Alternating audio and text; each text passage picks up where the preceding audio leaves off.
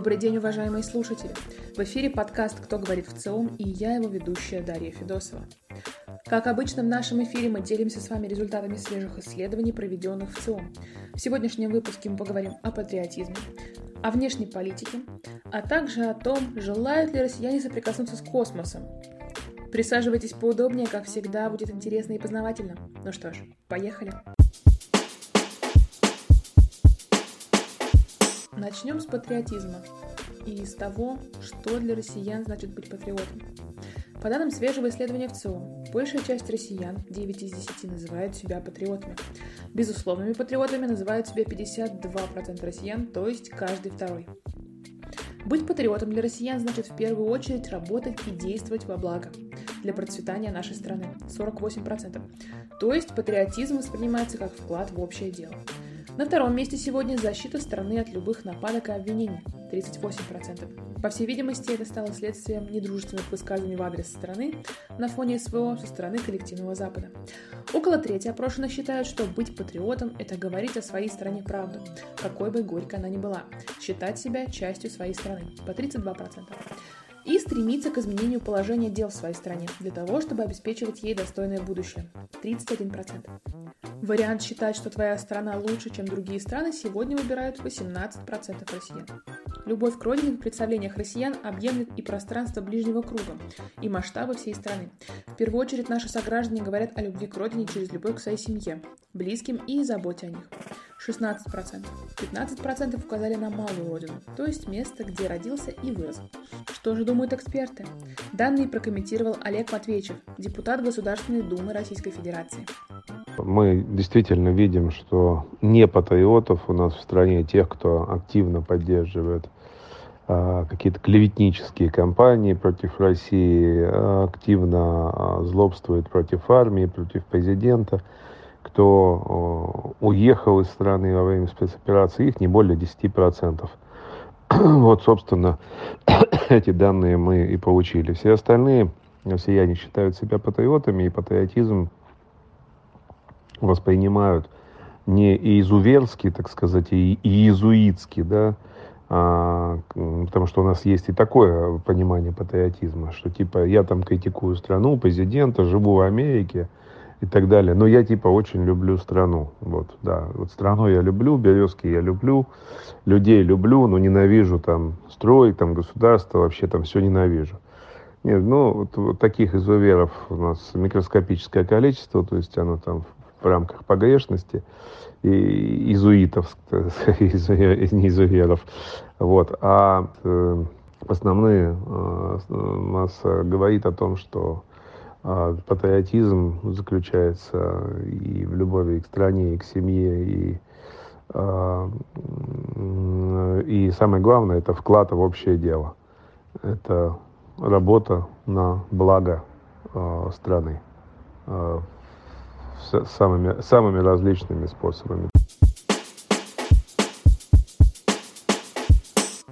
Прошлом году во внешней политике России наступил довольно-таки сложный период в сравнении с предыдущими годами. Большинство наших сограждан, говоря о внешней политике России, отметили, что Россия сегодня отстаивает свои национальные интересы вне зависимости от того, нравится или не нравится это правительством других стран. 59%. Этот вариант преобладает во всех социально-демографических группах. Причем за 15 лет он стал звучать почти в два раза чаще. В 2008 году этот вариант звучал у 33% россиян. Это свидетельствует об укреплении в общественном мнении образа России как самостоятельного государства. На это указывает и тот факт, что сегодня россияне гораздо реже говорят о том, что Россия пытается отстаивать свои национальные интересы, но это не всегда получается. 28%.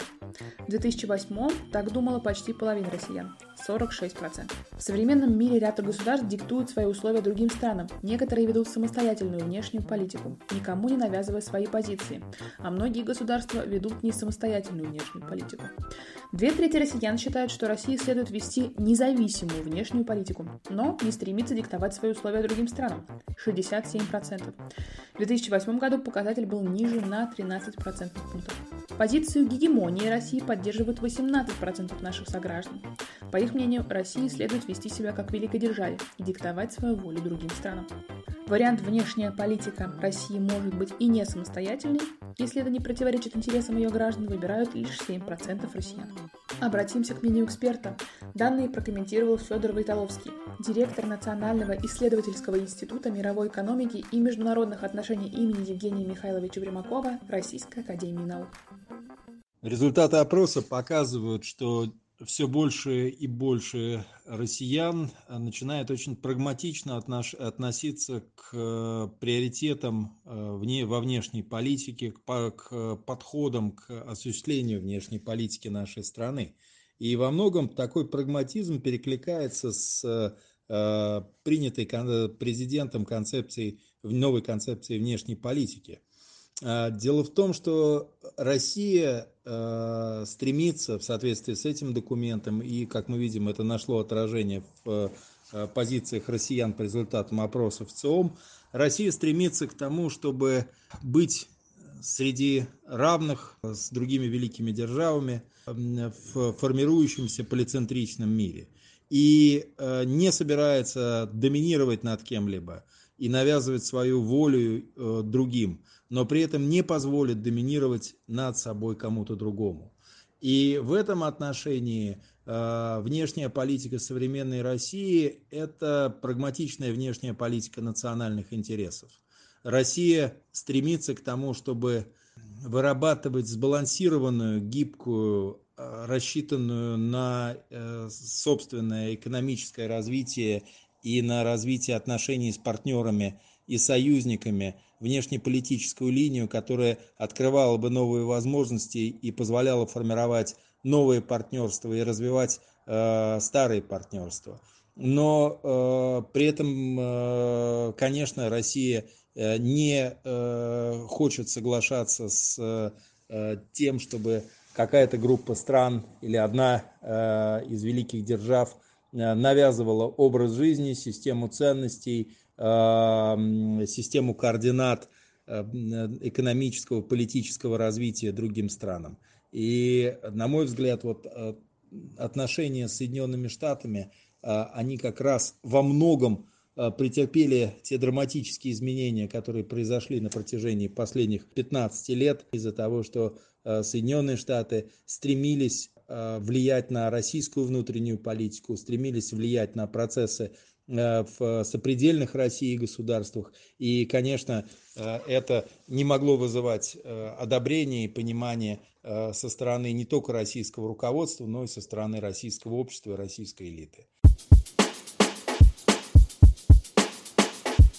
Ну и напоследок поговорим о космосе и представим данные исследования, посвященного Дню космонавтики.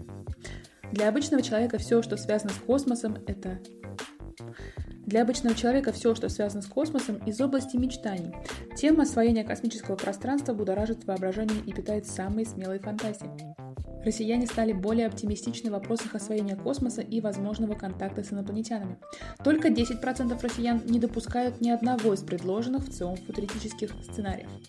В 2014 году таковых было 47%, то есть каждый второй. Самым популярным оптимистичным прогнозом на 50 лет среди россиян стал полет пилотируемого корабля Земли на Марс.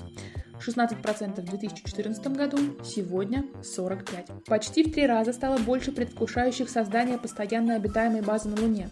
13% 9 лет назад, сегодня 37%. И возможность добывать полезные ископаемые на других планетах в перспективе 50 лет. 13% 9 лет назад, сегодня 37%. Каждый пятый россиянин сегодня считает возможными в ближайшие полвека недорогие тур-поездки в космос, космические гостиницы на орбите и экспедиции Земли до ближайших звезд. Внимание россиян не обошло и инопланетян.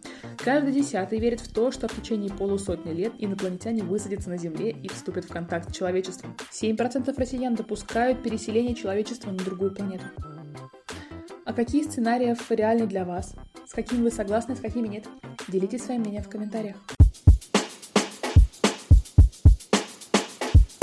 Напоминаем, что познакомиться с подробными результатами исследований вы можете на сайте вциом.ру и на страницах в наших социальных сетях. Все выпуски подкаста «Кто говорит в ЦИОМ» доступны на всех крупных платформах от Яндекс Музыки до Apple и Google. Слушайте, подписывайтесь и рекомендуйте нас друзьям. С вами был подкаст «Кто говорит в ЦИОМ» и его ведущая Дарья Федосова. Встретимся через неделю. Пока!